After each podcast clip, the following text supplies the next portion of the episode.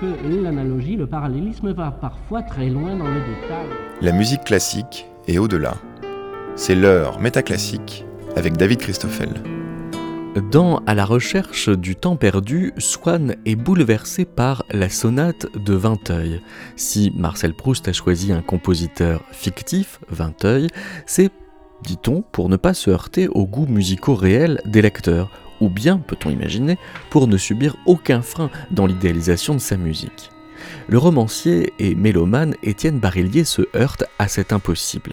Alors que Proust met en scène un Vinteuil délicieusement naïf qui ne ferait pas de mal à une mouche, il soutient que ce même Vinteuil a connu les gouffres de la condition humaine sans lesquels il n'aurait pu produire une musique aussi géniale.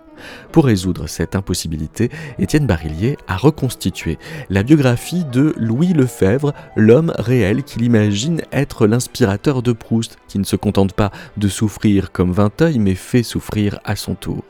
Mais voilà qu'au moment où le livre à la recherche de Vinteuil d'Étienne Barillier paraît aux éditions Phébus, le hasard des calendriers éditoriaux veut qu'un autre livre de l'auteur sorte aux éditions Première Loge pour la main gauche, une histoire des partitions pour pianistes amputés qui révèle comme Étienne Barillier entend décidément la musique depuis la souffrance. C'est à son domicile, près de Lausanne, en Suisse, qu'il nous a reçus pour évoquer comme se dessine au fil de ses livres cette curiosité tenace pour la souffrance créatrice.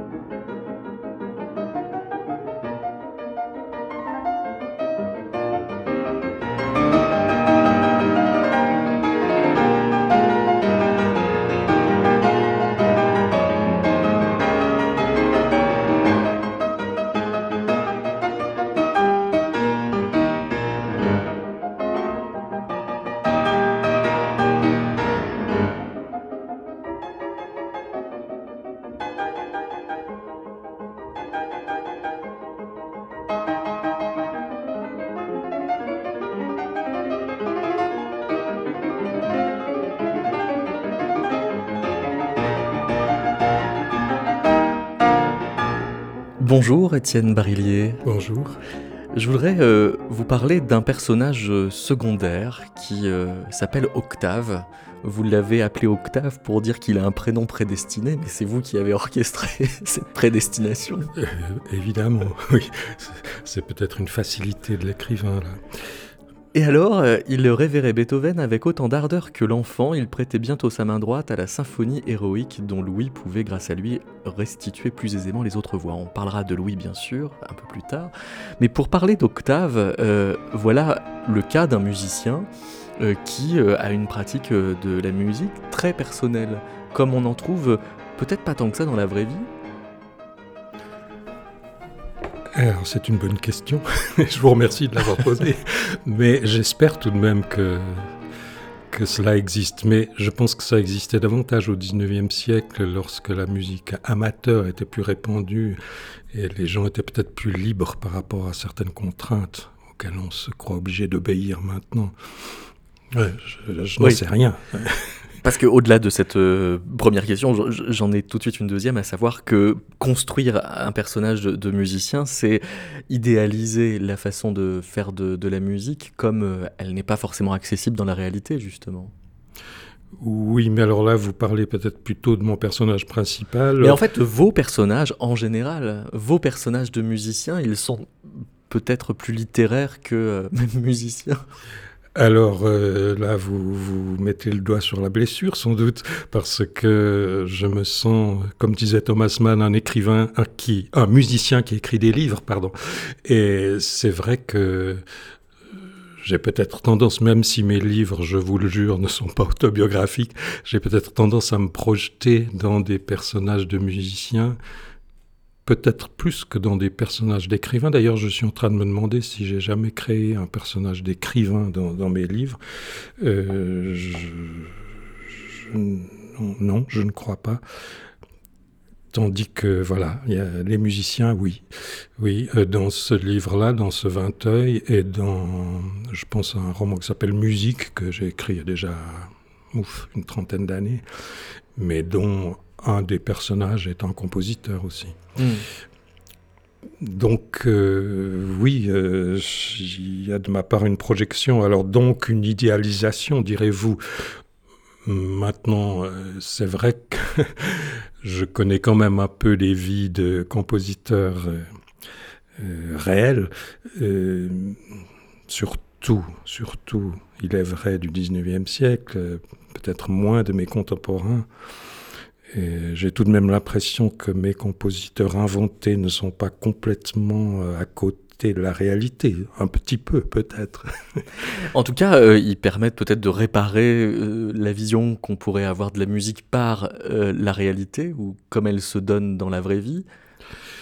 Tout ce que je peux vous dire, c'est que j'avais une sorte de sympathie, je ne sais pourquoi, pour ce personnage qui est d'ailleurs plutôt esquissé que, peint, mais enfin tout de même présent dans ce livre.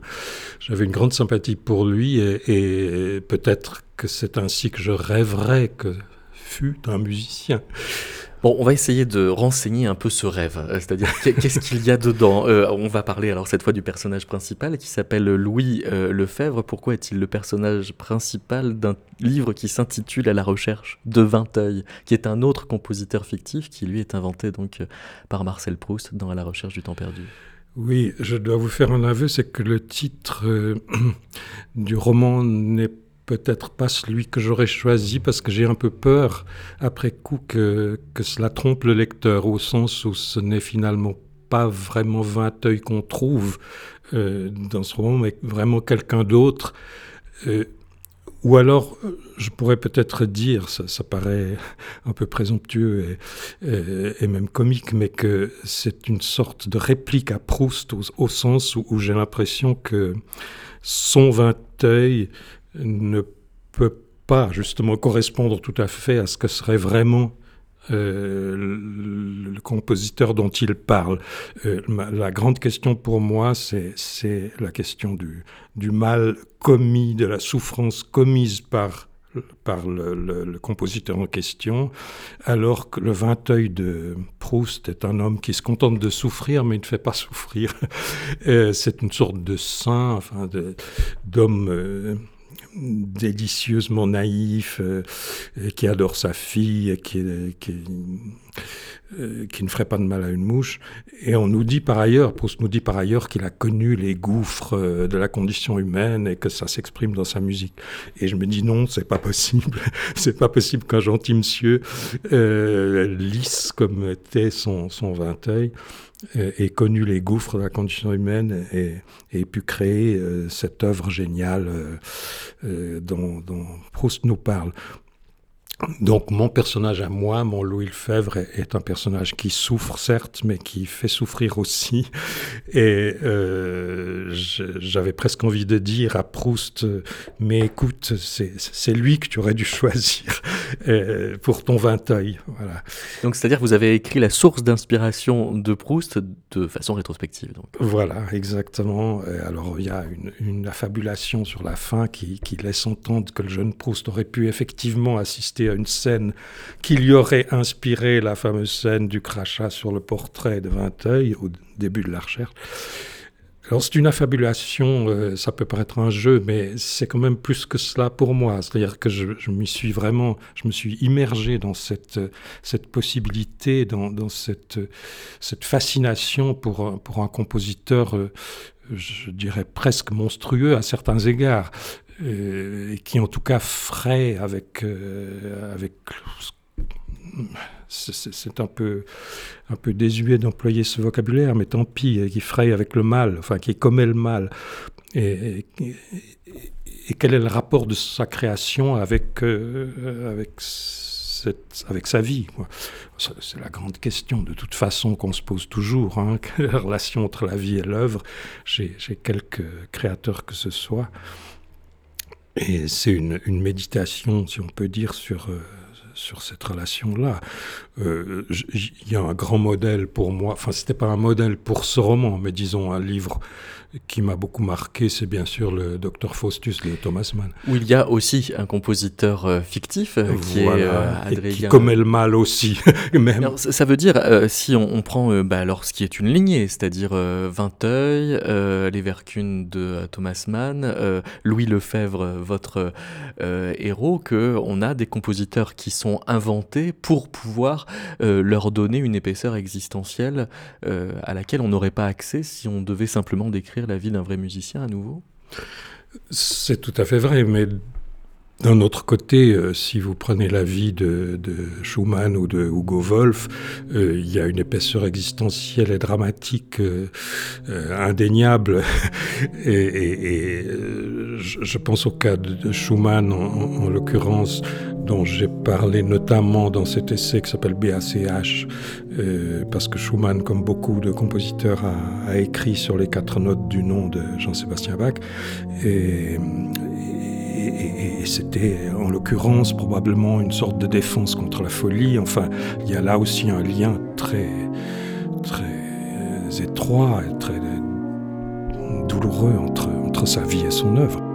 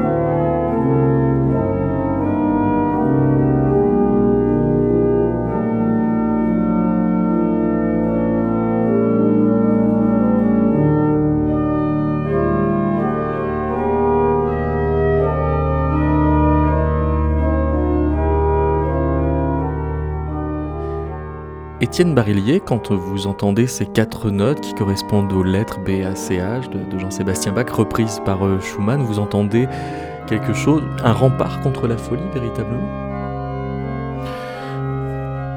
Évidemment, ce n'est pas les petites fugues que Schumann a écrites sur BACH qui s'annonce comme un rempart contre la folie, mais dans sa vie, à ce moment-là de sa vie, c'était probablement quelque chose en quoi il s'est réfugié, disons, alors que la création euh, pure, la création venue de son propre fond lui, échappait peut-être, euh, se raccrocher à, à ces notes et à ce nom, à ce personnage tutélaire qui est Sébastien Bach, euh, c'était vital pour lui.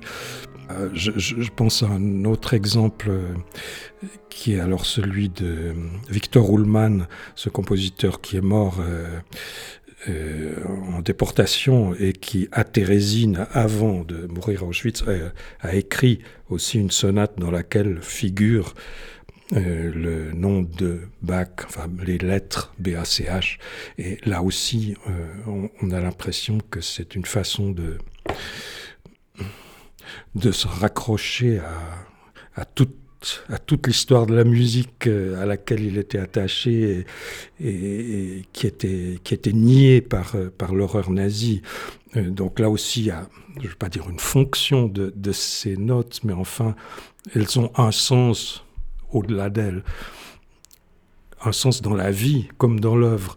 C'est pour ça que je vous en parle. C'est quand vous me dites que j'ai créé un musicien fictif pour compléter quelque chose qu'on ne peut peut-être pas compléter pour un musicien réel. Enfin, je ne sais pas si je vous ai bien compris. J'ai l'impression que c'est ça, oui. mais mais est-ce que vraiment on ne peut pas le faire pour un musicien réel? On le fait peut-être pas de la même façon, mais je veux dire, on peut aussi euh, réfléchir euh, sur le rapport entre sa vie et son œuvre. Bien entendu, loin de moi l'idée de ramener l'une à l'autre. Euh, ça va de soi. Je ne vais pas commencer à dire que que tout Schumann s'explique par la folie ou, que sais-je, euh, ou Beethoven par la surdité. Mais euh, peut-être ce qui me fascine le plus, c'est précisément qu'à partir d'un fait biographique qui est une simple souffrance, si j'ose dire, euh, eh bien, on réussit à, à créer quelque chose qui dépasse cette souffrance et qui, d'une certaine façon, la surmonte. Et donc BACH, c'est euh, un jeu formel qui, euh, en fait, recèle quelque chose de bien plus important. Oui. C'est un symptôme. Oui, enfin, je pense aussi à, l'usage que, que, Beethoven a pu en faire. Il, il a voulu d'abord écrire une espèce d'ouverture sur les lettres BACH, et puis finalement il les a mises dans, dans la Grande Fugue et qui est une sorte, je ne vais pas dire de testament, mais enfin d'œuvre suprême. Et, là, euh, alors ce n'est pas pour, euh, pour lutter contre la folie ou contre, ou contre la barbarie, euh, comme dans les deux exemples dont j'ai parlé avant, mais c'est pour, pour aller à la source, pour se, pour, pour se désaltérer à cette source et pour créer lui-même à partir de cette source. C'est tout le mystère de, du fait que, des artistes euh, créent à partir d'autres artistes, pas seulement, ils créent aussi à partir du monde, mais enfin ils créent à partir des œuvres. L'un et l'autre sont indissociables. Mais un compositeur qui euh, utilise ce motif BACH, c'est aussi qu'il se déleste d'avoir à lui-même créé le, motif. Et, donc ça va peut-être faire euh, levier pour euh, lui permettre euh, d'aller à un autre endroit. Et c'est peut-être ce qui explique que, je sais pas, il y a... Ah, que ça puisse être une sorte de facilité ou de bah, de, facilité formelle qui va en fait libérer une puissance d'autant plus forte. Oui, oui, oui, là, sans doute. Sans doute, ça, ça a pu.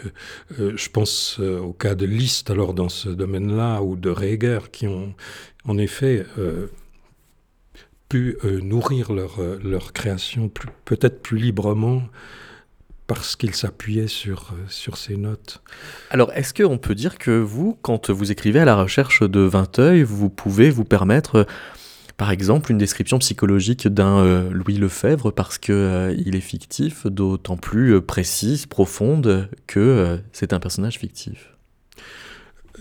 Disons que je me sens plus libre, c'est sûr, que si j'écris euh, la biographie euh, d'un vrai compositeur, ce que j'ai fait avec Alban Berg. Euh, donc je peux comparer si on veut. il est sûr que je peux, je peux oui, je peux être plus libre de, ma création, je peux être plus libre de ce que je vais dire, de ce que je vais inventer je peux défricher tous les chemins que je souhaite défricher, euh, tandis que si je parle d'un compositeur réel, eh bien, je dois quand même euh, être honnête avec lui et parler de lui. Dans ce sens, oui, je me sens plus à l'aise dans le roman.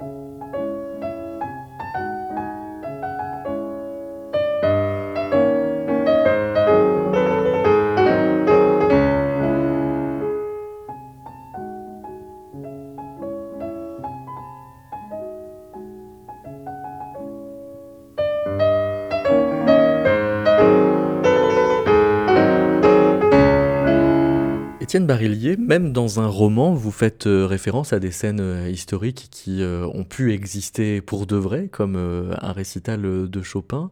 Mais précisément, ça veut dire que c'est une occasion pour vous d'en parler non pas en musicologue, mais du point de vue de ce qui vous intéresse davantage dans la musique. C'est-à-dire quoi?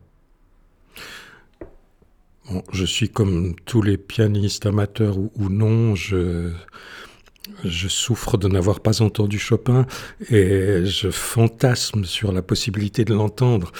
Euh, pour un peu, j'inventerais un appareil enregistreur euh, qui précéderait euh, Charles Cros ou Edison. et donc, au fond, je, me donne la joie d'entendre Chopin au travers de, cette, cette évocation de ce concert. C'est vrai, l'idée de Chopin jouant sa barcarolle est, quelque chose qui me fascine. Donc je transporte cette fascination sur mon personnage de compositeur, Louis Lefebvre. Comment vous avez choisi sa date de naissance à votre personnage? La date de la mort de Beethoven. D'accord. euh, oui, je crois que c'est vraiment ça qui m'a qui m'a fait faire ce choix. Mais au-delà de ça, euh, mon, Louis de Fèvre n'a pas grand-chose de Beethoven. Hein, mais, mais, mais pourquoi vos, vos, questions ont toujours affaire avec le 19e siècle?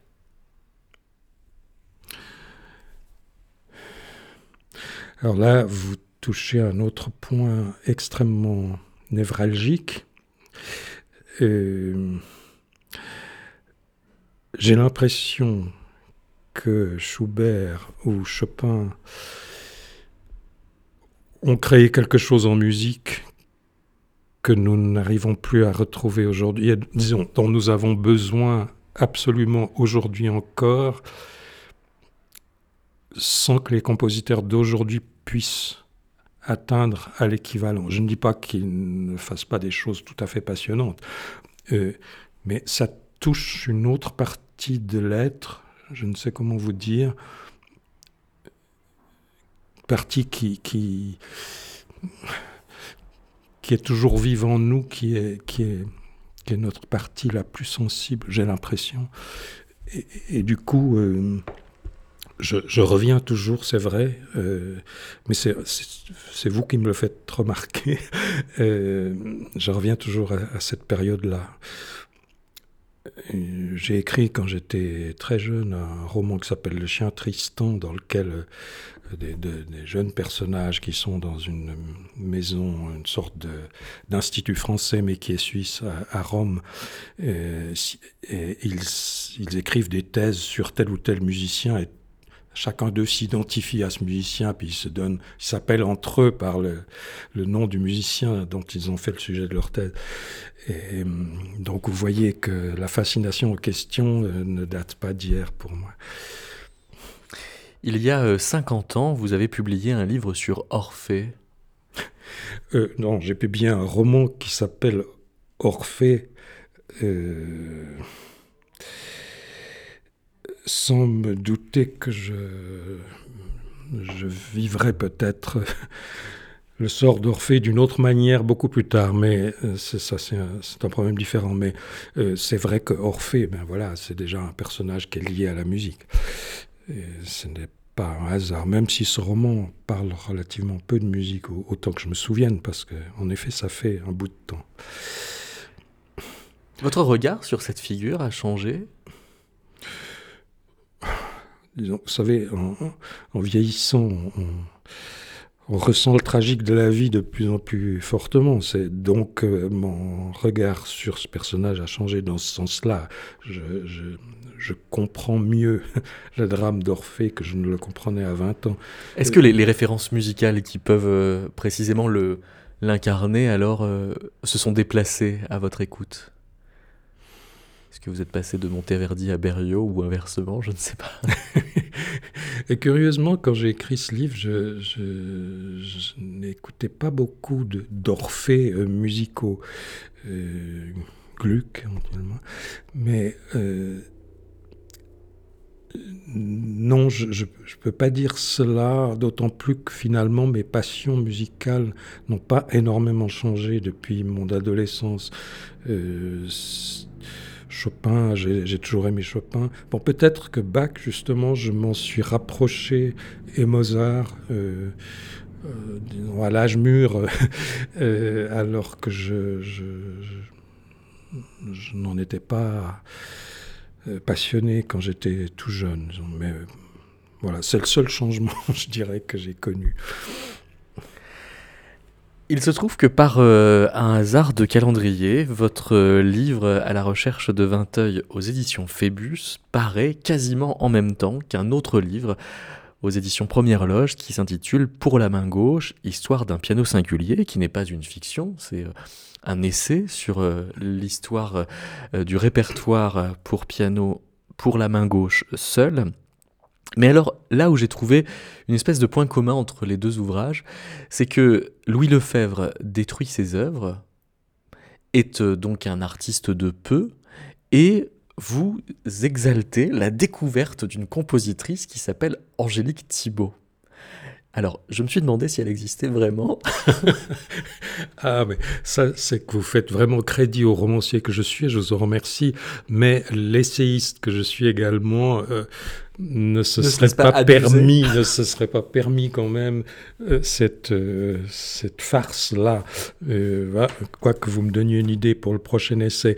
Mais pour celui-ci, je vous jure qu'elle existe. Mais justement, je suis très fier de l'avoir découverte. parce que vraiment, tous les spécialistes de la main gauche s'y sont trompés. Euh, enfin, je le raconte dans le livre, il existe un, compositeur à peu près contemporain de cette femme qui s'appelle Thibaut également, et, euh, auquel on a généreusement attribué des œuvres pour la main gauche qui ont été composées par Angélique. Et euh, je pourrais même vous montrer les partitions d'Angélique parce que j'ai réussi à les obtenir de haute lutte. Donc elle existe vraiment. De haute lutte? De haute lutte parce que ben justement elles sont introuvables.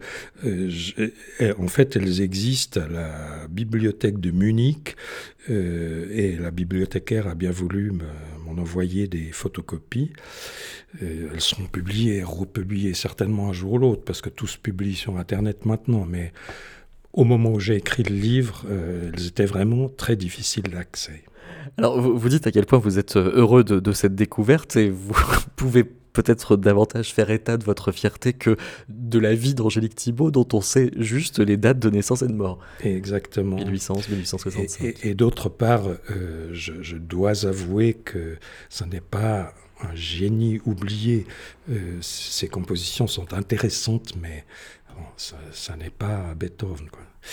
Euh, ça, c'est sûr. Vous m'avez appris un mot, c'est le mot senestre.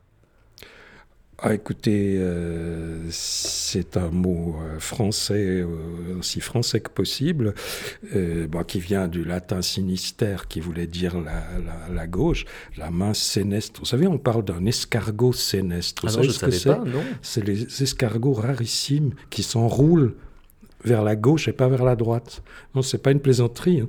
L'escargot sénestre, ça existe. Des escargots gauchistes, en fait. Euh, voilà, si vous voulez.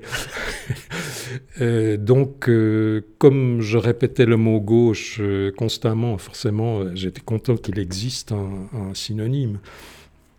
D'où cet emploi du mot sénestre. Un livre qui, paradoxalement, commence sur une œuvre pour violon.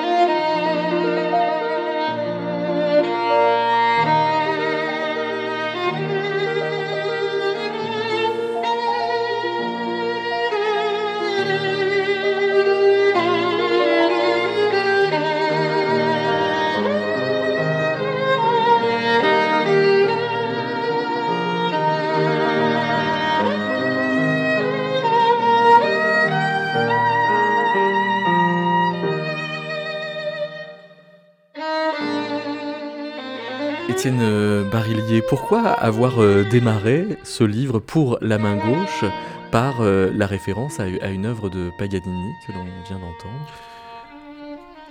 Je ne sais plus comment je suis tombé sur cette œuvre, mais ce qui m'a fasciné, c'est que on a attribué cette œuvre, comme je le raconte dans mon introduction, à l'amour ou à la prison. C'est-à-dire que euh, une légende veut que Paganini ait voulu déclarer son amour à euh, une belle par ce moyen, euh, jouer sur la seule corde de sol une, pièce entière.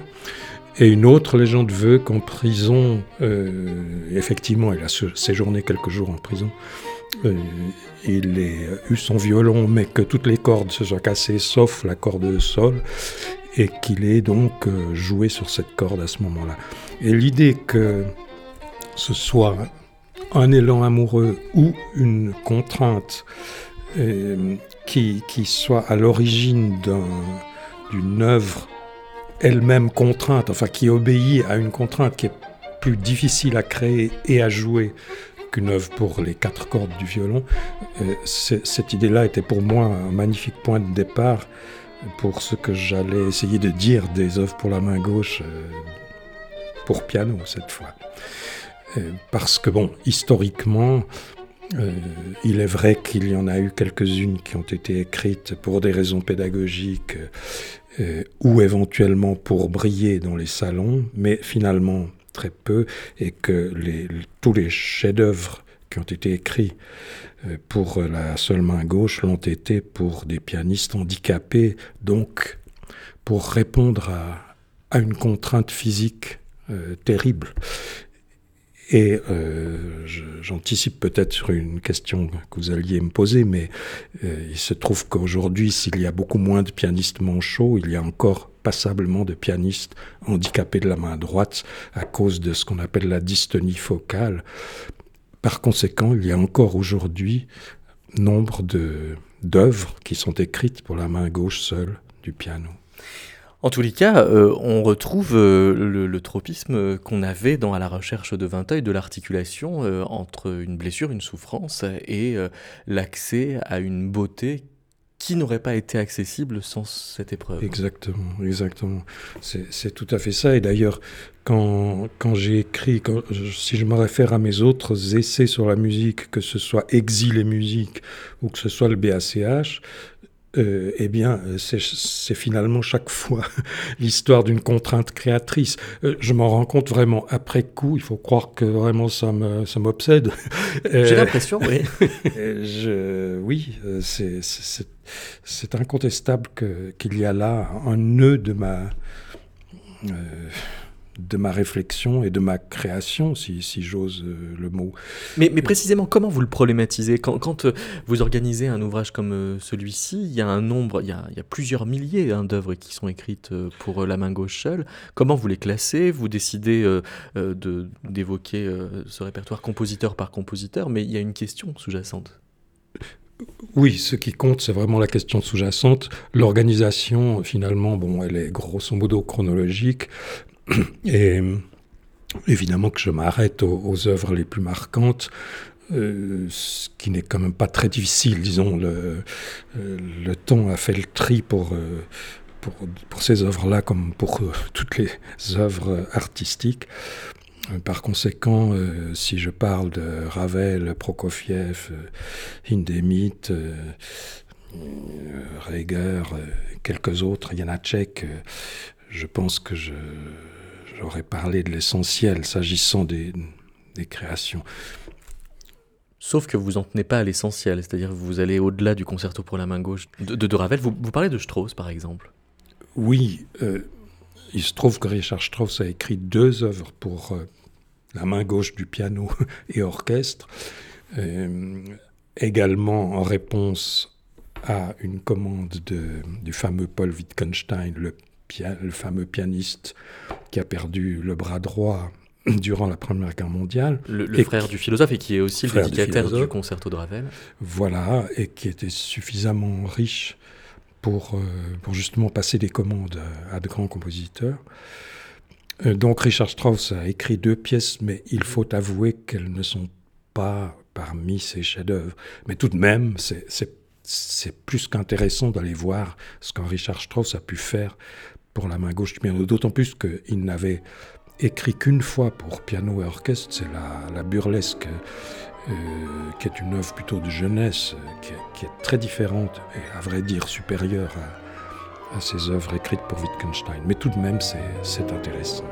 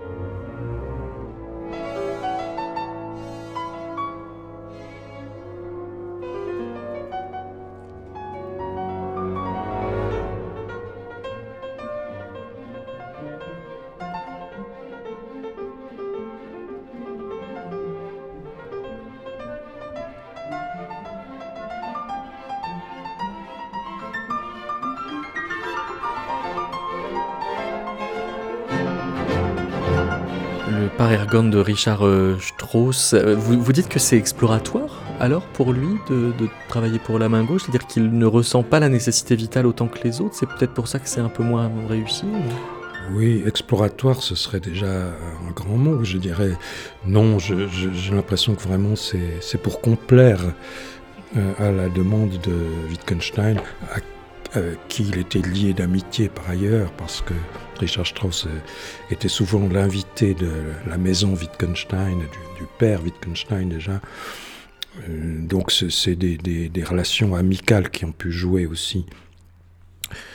Euh, mais il y a des cas comme celui de Hindemith dont je raconte que l'œuvre qu'il a créée également, qu'il a écrite également pour Wittgenstein n'a jamais été créée par le dit Wittgenstein qu'il a trouvé horrible et injouable, et elle n'a été créée par Léon Fleischer qu'en 2004. Euh, c'est tout à fait extraordinaire. Et, c'est une œuvre passionnante. Euh, ça, c'est pas du tout une œuvre euh, du second rayon, je trouve. Et vraiment, euh, bah, pourquoi est-ce qu'elle a été jouée si tard? C'est parce qu'on ne la trouvait plus. Elle était dans les tiroirs de la veuve de Wittgenstein. On l'a retrouvée par, presque par hasard à la mort de la veuve de Wittgenstein. Il y a un autre euh, pianiste important dans ce répertoire, donc Senestre, c'est Otakar Holman. Oui, oui. Alors lui, euh, c'est un pianiste tchèque qui, enfin, il était d'abord violoniste, c'est assez extraordinaire. Et il a également été blessé de guerre durant la Première Guerre mondiale. Son bras n'a pas été arraché, mais sa main droite était inutilisable. Et ça suffisait pour qu'il ne puisse plus faire du violon. Euh, donc il lui restait sa main gauche. Et il a travaillé comme un fou de piano. Et je crois, moins de dix ans plus tard, ou cinq, six ans plus tard, il a pu donner des concerts d'œuvres pour la main gauche. Et il, en a, il a suscité des œuvres pour la main gauche une œuvre de Janacek, le Capriccio, qui est une œuvre extrêmement étrange, et un chef-d'œuvre, à mon avis, pour piano seul, qui est d'Erwin Schulhoff, euh, qui mériterait d'être infiniment mieux connu, plus une œuvre de Martinou pour piano, main gauche et orchestre. Que vous trouvez un peu moins réussi? Effectivement, je, le trouve un peu plus euh, banal. le, tandis que l'œuvre de Schulhoff est, à la fois extrêmement originale et extraordinairement bien écrite dans le sens où vous avez un, sentiment de fluidité, d'aisance, de naturel euh, qui, qui, est prodigieux, alors que justement une seule main est au travail. Vous, vous évoquez Choulov dans une partie que vous appelez autre blessure. Oui, parce qu'après la, la, blessure de Wittgenstein qui, qui nous a valu tout de même un certain nombre de chefs-d'œuvre, dont évidemment en tout premier le Ravel, mais aussi Prokofiev par exemple.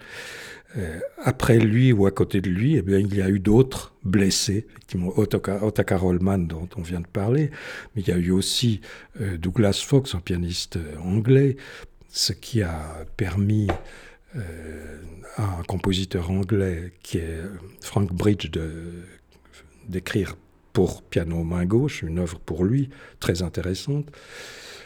Et il y en a eu d'autres encore. Il y a eu des blessés de la Deuxième Guerre mondiale, notamment Siegfried Rapp, qui euh, créera, lui, en 56, je crois, le concerto euh, de Prokofiev, qui avait été rejeté aussi par Wittgenstein.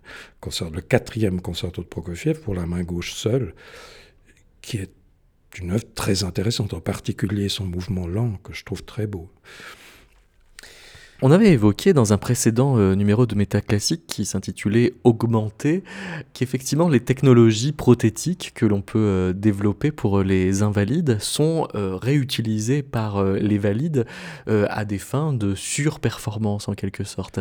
Cette préoccupation pour la main gauche, elle est arrivée, on l'a dit un petit peu avec Paganini, avec la, virtuosité, si bien que des compositeurs comme Chopin, qui disposaient de ses deux mains, en recherche d'une troisième main? Pas vraiment, pas vraiment, mais euh, ce que j'essaye de montrer, c'est que Chopin euh, donne à la main gauche une euh, place qu'elle n'avait probablement pas avant lui, même s'il n'a pas écrit stricto sensu pour la main gauche seule. Il, lui donne une, une, puissance motorique, une puissance organisatrice, je dirais, des œuvres que, qu'on ne connaît guère avant lui, en particulier dans certains préludes et certaines études. Mais quand vous parlez de... Euh, de, troisième main, De troisième main, enfin disons de, de ce qui pourrait permettre à des pianistes dont la main est handicapée de rejouer. Effectivement, on en est là actuellement, c'est-à-dire, je cite le cas d'un pianiste brésilien qui jouerait avec des gants bioniques. Je ne peux pas vous dire exactement de quoi il s'agit, mais en effet, c'est un peu l'homme augmenté tel que tel que la Silicon Valley l'imagine de nos jours. Euh, je ne sais pas très bien euh, où cela nous mènera, mais... Il s'appelle Joao Carlos Martins. Voilà. voilà spécialiste de bar, je crois. Mais quand vous dites on ne sait pas où ça nous mènera, il euh, en va que le langage musical peut se trouver lui-même, euh, ben, c'est ça, augmenté, c'est-à-dire que Chopin va euh, déplacer la responsabilité manuelle de la mélodie en la répartissant sur les deux mains, alors qu'on avait l'habitude jusqu'à lui d'avoir l'accompagnement à la main gauche et la mélodie à, la main droite. Oui, c'est vrai, mais maintenant, je ne vois pas en quoi, disons, une aide mécanique, sauf effectivement à créer une troisième main, euh, une, troisième main robotique, je ne vois pas en quoi l'aide mécanique euh, aiderait, enfin, ouvrirait des voies nouvelles à la composition. Encore que, hum, je, réfléchis tout en parlant, hein, mais le compositeur américain qui s'appelle Nancaro, Colin Nancaro, je Absolument, Conlon, ouais. Euh, Conlon, voilà, Conlon Nancaro, a écrit des œuvres pour, euh, pour piano machine, c'est-à-dire c'est une machine qui, qui appuie sur les touches et effectivement elle joue des choses qu'aucun humain ne pourrait jouer. Euh, puisque tous les registres sont, sont, utilisés ensemble, ce qui est évidemment physiquement impossible pour. Mais ça, nous inscrit aussi parfois dans une logique euh, de compensation. Il y a le cas de ce concerto de William Bolcom qui est euh, écrit pour deux pianos main gauche. oui, oui c'est tout à fait, tout à fait amusant, tout à fait drôle parce que effectivement, il n'a pas voulu faire deux mains gauches qui ensemble donneraient l'illusion d'un piano à deux mains. Non, c'est vraiment deux fois la main gauche. Donc, et ce concerto doit être joué trois fois. Une fois pour un, avec un piano, une deuxième fois avec le deuxième, et la troisième fois les deux pianos ensemble. Mais même les deux pianos ensemble ne donnent pas tout à fait encore une fois, l'impression d'un piano à deux mains. C'est très, très habile. Est-ce que sur euh, la, question de, la blessure, ces, logiques de, compensation ne risquent pas de rater la consolation? C'est une question qu'il faudrait poser, je pense, aux, pianistes qui ont, qui ont subi vraiment ce, malheur-là. Euh, je pense à, à Léon Fleischer et Gary Grafman, dont je parle assez longuement, parce que plusieurs compositeurs ont écrit pour eux des œuvres pour la main gauche seule, vu que tous les deux, euh, après avoir eu une carrière extrêmement brillante euh, aux deux mains, ont eu ce problème de, euh, dystonie focale et ont dû se rabattre, si on peut dire, sur la main gauche. Mais vous savez, tous les deux, autant que je le sache, ont souffert au point de songer à la mort. J'entends tellement c'était pour eux terrible de, ne plus pouvoir jouer comme ils jouaient auparavant. Donc, je pense que la compensation est aussi la consolation pour eux, en l'occurrence. Je ne sais pas s'ils auraient pu être consolés. Bon, Fleischer a fait un peu de direction d'orchestre. Peut-être que c'était une, solution pour lui, une forme de consolation plutôt que de compensation. Mais tout de même, il n'a cessé de, de jouer des œuvres pour la main gauche parce qu'il avait besoin de continuer à toucher son piano. Et Grafman, la même chose. Au bout de cette euh, traversée, Étienne Barillier, d'avoir visité les, contiguités entre euh, souffrance euh, et beauté, on comprend peut-être encore mieux alors ce personnage de Thomas Mann, Adrien Leverkun, d'aller pactiser avec le diable, ça voudrait dire d'aller chercher la beauté en provoquant le mal Oui, ce qui est paradoxal dans le roman de Thomas Mann, c'est que le modèle de l'écriture diabolique du docteur Faustus, c'est Schoenberg. C'est les douze sons, et Schoenberg était tout à fait fâché euh, d'être ainsi utilisé. Et je crois que tous les deux qui habitaient Los Angeles au moment où le livre de Thomas Mann est paru euh, ont eu quelques, quelques mots, quelques frottements, mais... Euh, Ceci est une, parenthèse parce que Thomas Mann ne pensait évidemment pas que, que Schoenberg avait fait un pacte avec le diable. Mais euh, pour revenir plus sérieusement à votre question, euh, c'est tout à fait vrai que la découverte de nouveaux continents à la fois musicaux et humains passe peut-être par une transgression. Euh, alors cette transgression, elle peut consister à à provoquer le malheur. Oui, à provoquer le malheur, à faire quelque chose de mal, à faire du mal à, autrui. Euh, je ne donne pas une recette ici. Hein. Euh, C'est même pas une incitation à la violence, on a compris. voilà. Euh, parce que bien entendu, aucun compositeur ou artiste sérieux ne se dit je vais peut-être faire un peu de mal à quelqu'un parce que ça me rendra génial. Peut-être Gesualdo. Pardon Peut-être ah, mais même lui, non, Je, même lui, j'arrive pas à le croire. Non, il était foudrage euh, d'avoir été trompé et il a tué sa femme. Bon, euh, non, euh, c'est vraiment tout sauf cela. Mais quand on regarde cela à distance, on peut se dire peut-être que il y a quelque chose de commun entre la transgression et la création. Bon, on le savait déjà d'ailleurs. Mais c'est toujours terrible de le vérifier en vrai. Voilà, exactement, exactement. Et j'ai parfois hein, envie de dire, en exagérant, hein, que, la vie est le déchet de l'œuvre. Euh, ça n'est pas vrai. Mais c'est vrai que lorsqu'on est en face d'une grande œuvre, même si la vie n'a pas été grande, tant pis. On se dira la vie était le déchet et l'œuvre reste, c'est ce qui compte. Ça veut dire qu'on peut malmener sa vie pour sauver son œuvre? Non, encore une fois, enfin, on, ne peut pas le faire volontairement. Je, pense que ce serait d'une d'une prétention et d'une absurdité et d'une. Euh, Mais c'est quand même entre les lignes de Proust, non?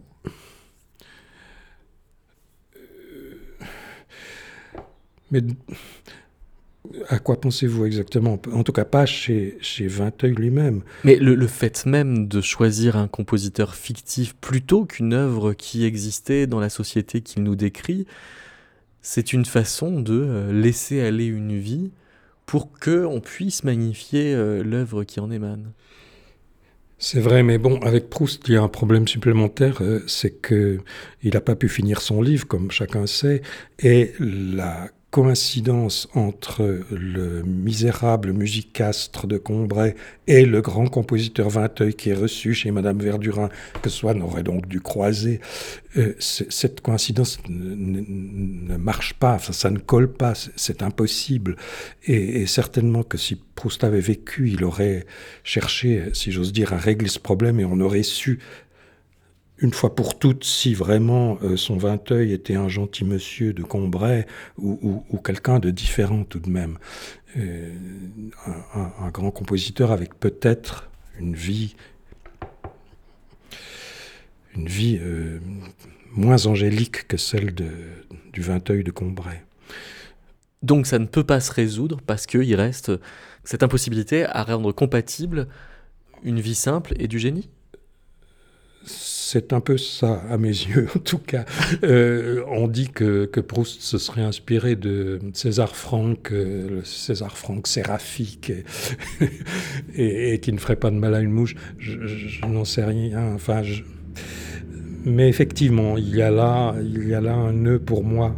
Parce qu'il se serait plus euh, ah oui, il se serait plus inspiré de la vie de César Franck que de sa musique. Euh, que, peut-être un peu de sa musique. Enfin, comme vous savez, pour la, fameuse sonate de Vinteuil, on, a avancé toutes sortes de, suppositions. Euh, il y a aussi le que, Saint-Saëns, euh, Forêt, je ne sais qui encore. Mais, mais c'est clair que ça n'est personne. Enfin, c'est aucun de tout cela. et pas non plus Franck, par conséquent. Mais pour la vie, je me suis laissé dire qu'il aurait pu s'inspirer de, de Franck pas. Mais justement, euh, entre nous, j'ai l'impression que Franck, euh, qu'à l'œuvre de Franck, il manque peut-être quelque chose de diabolique, quelque chose de mal, quelque chose de. C'est de la musique trop gentille. Oui, oui, oui. D'ailleurs, c'est le cas de Liszt aussi, curieusement. Euh, quand Liszt parle du mal, c'est on a envie plutôt de sourire. J'entends le, le mal chez Liszt, un peu grandiloquent. Euh, non, on n'y croit pas trop. Mais Bach, il a une vie plutôt rangée et une œuvre euh, insoupçonnable de ne, pas être géniale. C'est vrai, mais c'était une autre époque. C'est ça, donc on revient sur le 19e. Oui, on revient sur le 19e. oui. Euh, la musique chez Bach touchait moins à, j'allais dire, à l'âme de l'individu. Et, par conséquent, ce problème-là se posait moins, sans doute. Merci beaucoup, Étienne Barillier. Merci à vous.